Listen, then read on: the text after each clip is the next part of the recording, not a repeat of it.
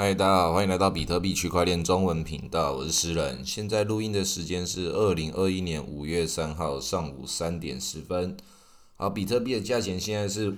五万六千八百一十一点，然后以太币是两千九百七十四点。啊，今天我们延续讲一下上一集的那个 EPS 这个 Ellipsis 这个话题，因为它那个。今天我刚睡起来的时候，我就看到哇，又暴涨四十趴了。上次讲之前，它就是暴涨，但是我没有来得及告诉大家。然后上一集先简单介绍之后，这集马上看到暴涨的，相信一定有很多人就开始有各种的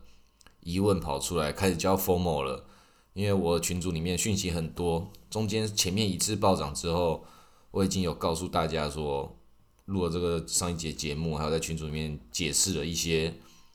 这个 curve 映射到 EPS 这里，那个大户他们是怎么去控制这件事情的？其实对整个 DeFi 来说，它就是一个大户去平衡他们所有的风险、所有的水位的其中一个工具之一。那只是这个工具之一，在某些工具的某些部分的细节上面。他就是会有韭菜会去看到那边很香，就想要去那边做投机的事情。如果韭菜没有看懂，说这种这种东西就是给大户做工具，自己要走过去，然后被吃掉，那那就是就没办法，那有自己贪心的事情。那我现在就来解释一下为什么会发生这样的状况。因为比如说现在 EPS 的年化这么高，年化七百多帕，那你会听到说。不管是诗人还是谁，或区块先生，谁开始讲这个 EPS，觉得哇，好多人都在讲这个 EPS 哦，好像很猛哦。前几天又暴涨四十趴，今天又在暴涨四十趴，听起来有够香。但是我不知道那是什么东西，但好像很厉害。我先买再说，然后你先买再说。但是你没有去参与那个里面的状况，你没有去参与这个年化，你只是买这个币。那你说，哎，好像听到什么年化四十趴。是不是还是七百趴？不知道，反正很多对了，我先买了，然后你就买进去，然后看起来好像有赚，但实际上在里面赚的人是怎么样在赚？比如说我把我的 EPS 存进去 Stake 里面，我在里面赚的是他在 Pancake 上面这个 Swap 领的那个收益，领的那个收益，他就是两百多趴，额外在领的 Cake，然后在 EPS 自己的。这个 DeFi 上面年化七百多多趴，那就在领那个 BUSD，这个收益是领的很爽的。然后现在又在暴涨一发，这个这个模式它建立的就是要让这边得到甜头的人去做宣传，去讲这个交易模式有多好。然后就是有一些人听不懂的人，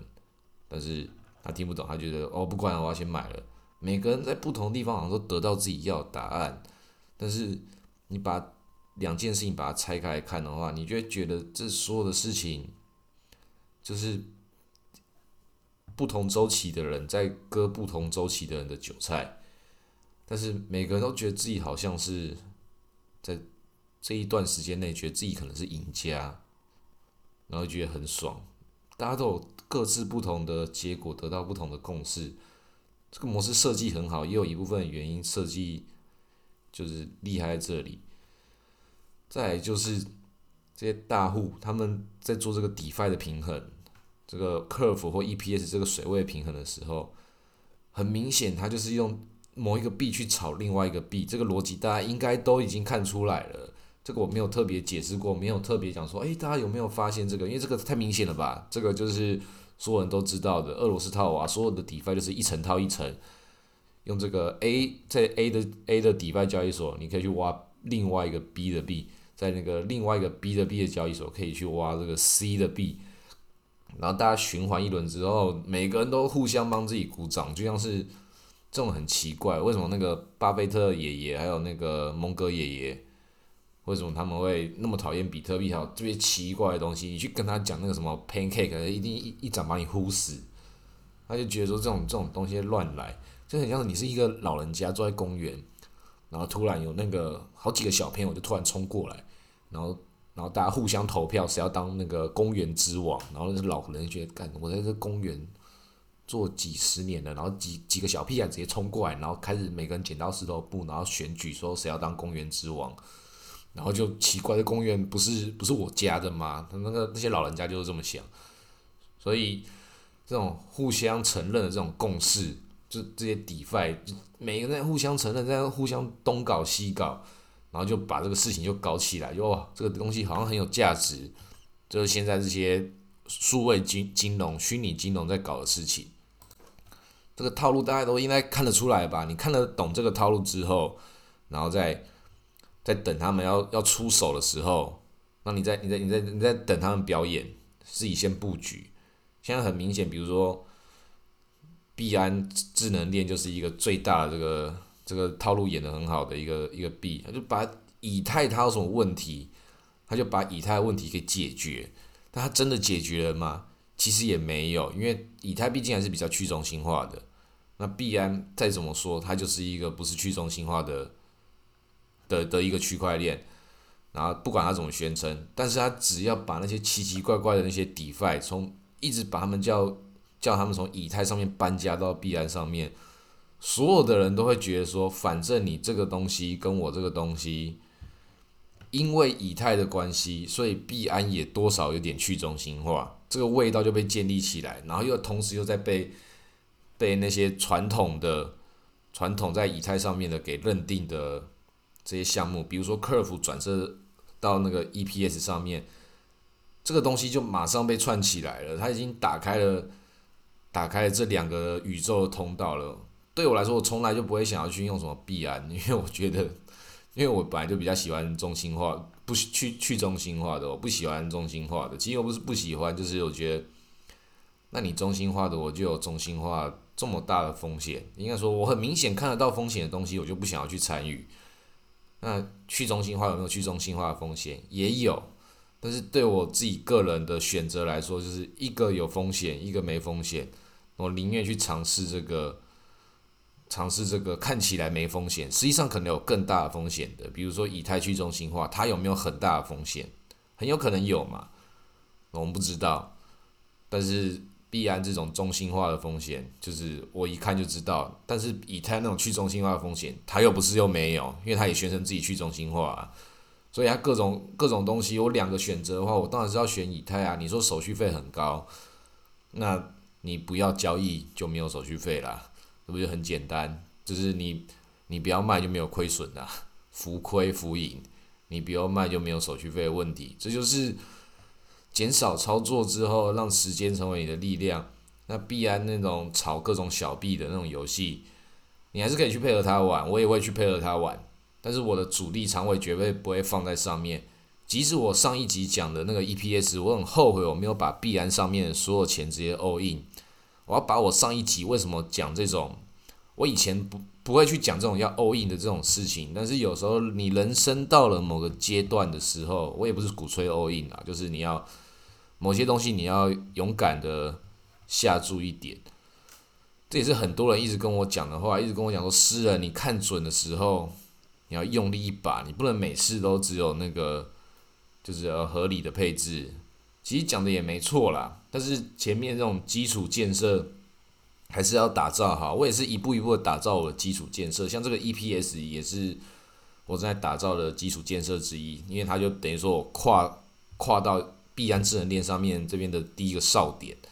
那这边是客服帮我建立的这个哨点。本来我在客服上面弄以太，前面几集还要讲那个区块先生他介绍客服这个东西的厉害之处在哪里。我参与其中之后，这边串到了必安智能链上面这个宇宙，宇宙打通的，我穿越了这个传送门，传送过来以后，我就看到这个 EPS 这边，哇，竟然是这样在弄的，他就把整个必安的生态系从以太那边开始捞人进来，洞一打开了，水就开始流进来了，但这种很明显就是人为操作的一个一个套路。那如果都已经看到这个套路了，是不是要去配合它？有的时候是。那像我这次是我是加大力道了，但是我还是没有 all in。但是为什么说其实应该是要前面应该是要 all in 的原因，是因为它就是币安上面现在我认为最去中心化的东西。币安所有的其他的东西，包含币安智能链什么东西，我觉得那些都没有那么重要了，因为那些东西都会有被值得批评的地方，就是我讲这些去中心、去轻化不去中心化问题。但是 Curve 这个东西，它同时就是把以太跟跟币安智能链这边用金融的方式，用大户这些大户互相操作的一种一种集体共识。至少它是大户的集体共识，至少是这些大户持有稳定币，他们要找到一个可以帮他们担保这个事情，可以让他们觉得合理的一个互相制衡的最大资金池的流动，那就 Curve。那现在到币安这边的时候，币安一定要在帮自己的这个市场把它炒起来的时候，它一定会炒这个 EPS。但是它要炒 EPS 的时候，它的血有可能又被在 Curve 再重新再把它抽回去。所以它这个互相制衡的这个这个拮抗力量是存在的，所以看懂这个逻辑之后，你就会知道你把你的你要参与它，觉得它很厉害的话，你一定要把自己的币投入进去，在里面去做这个 DeFi 的收益的手续费的交换，或是那个 Staking，它每个月都会有都有几次的那个 Staking Curve，然后可以领 EPS。然后 EPS staking 之后可以继续再领 EPS，又可以再到 Pancake 上面去跟 BNB 挖 cake，这个大户绕一圈绕一圈的逻辑，他们在里面做这种套利的模式的时候，啊然后那个价钱在外面炒高炒低，你如果没有在里面去赚到这个收益，然后在外面炒高炒低的时候，其实你是。你不像在里面的玩家们是有回血机制，这个这个机制自动帮他们回血，有人在交易，他们就就就可以赚手续费，同时他们也可以去拆高拆低去做买卖。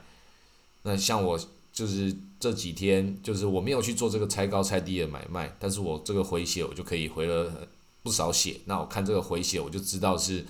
大户就是在做这种。